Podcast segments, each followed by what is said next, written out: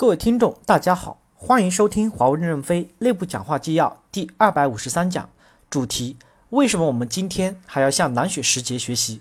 任正非在蓝雪时节表彰会上的讲话。本文刊发于二零一四年六月十六日。记者提问环节接上文。记者问：九零后的员工可能跟我们想法不一样，你怎么调整这种差异？如何留住人才？任正非回答说：你要吃饭就得做工。所以九零后也总会有人会留下来，总是有人要吃饭的。如果互联网公司能容纳十三亿员工，那我们公司肯定就不存在了。但总是能留下一点。记者问：关于颠覆的问题，知道您对这个问题的基本观点，但有些地方不是太明白。现在比较流行说，新技术或商业模式出来之后，会对传统的一些生产方式产生颠覆式的效果。最明显被大家举例最多的就是苹果对诺基亚的颠覆，包括新的数码技术对柯达数码的颠覆。您的观点是说没有改变社会本质，您如何理解这一公司这么快的速度死亡？看起来是毫无征兆的死亡。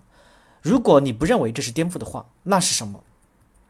任正非回答说：首先，我认为这个时代将来最大的颠覆是石墨烯时代颠覆硅时代，但是颠覆需要有继承性的发展。在硅时代的成功佼佼者最有希望成为石墨烯时代的中的佼佼者，因为现在芯片有极限宽度。硅的极限是七纳米，已经临界边界了。石墨已经可是技术革命前沿边了，但边沿机会还是硅时代的领先公司，不可能完全凭空出来一个小公司，然后就领导了时代脉搏。而且石墨烯这个新技术在世界上的发展也不是小公司能做到的。诺基亚所犯的错误还是停留在工业时代，工业时代讲究的是成本和质量。世界上能唯一还有二十年的手机就是诺基亚的手机，因为它忘却了。这个时代，苹果所推动的移动互联网时代的进步，这点不等于别人颠覆了他，而是他自己颠覆了自己。还有关于数码相机的颠覆，数码相机就是柯达发明的，但他在机会上重视不够，也不是别人颠覆了他，还是他自己的。记者问：今天我终于见到您这种这样神秘的人，我很激动。我有三个问题。第一个问题，你有信仰吗？任正非回答说：我有信仰，就是信仰现在我们的国家。我们曾经认为资本主义社会是可以极大的解放生产力。但是我们发现，社会差距扩大以后出现的问题也使发展停滞。中国三中全会正在走一条正确的路。美国、欧洲、中国三大板块随勋崛起。以前我们也想不清楚，现在想清楚了。中国一定会先崛起。中国最近遇到的是中短期转型问题，长时间一定会解决的。后面会越来越发展强劲。社会一定要发展，发展需要差距，火车头需要动力，但发展的目的是社会共同进步。记者问：“第二个问题，您总是讲多打粮食，打到一个什么样的程度才是终点，大家才能休息一下？”任正非回答说：“我不能想出一个目标，粮食是永远没有止境的。五千年来，人总是要吃饭的。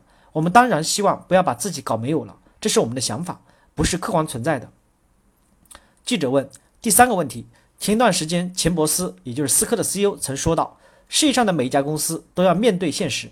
对于私人控股公司，无论位于地球的哪个角落。”在未来五年内，百分之八十七都将遭遇重大资金短缺问题，只有约百分之十能够从中恢复元气。外界认为这话是说给您听的，您怎么看呢？任正非回答说：“我们已经看到这句话。如果大量资本进入华为，结果是什么？一定是多元化，就会摧毁华为二十多年来还没有全理顺的管理。我们今天这么聚焦，管理还做不到端到端的打通，多元化管理我们更不适应。我们一定要在五到十年内使自己无生命的管理体系。”赶上西方最优秀的公司，就得聚焦，少点繁杂，否则这二十多年引进的管理就冲乱了。如果不多元化，我们没有资金困难，未来研发经费在八十到一百亿美元以内，我们有能力。如果变革的速度太快，就有可能把自己所有积累全部失去。所以，我们决心不进资本市场，不多元化。如果我们的发展不需要太大的规模，怎么会出现资金短缺的问题呢？感谢大家的收听，敬请期待下一讲内容。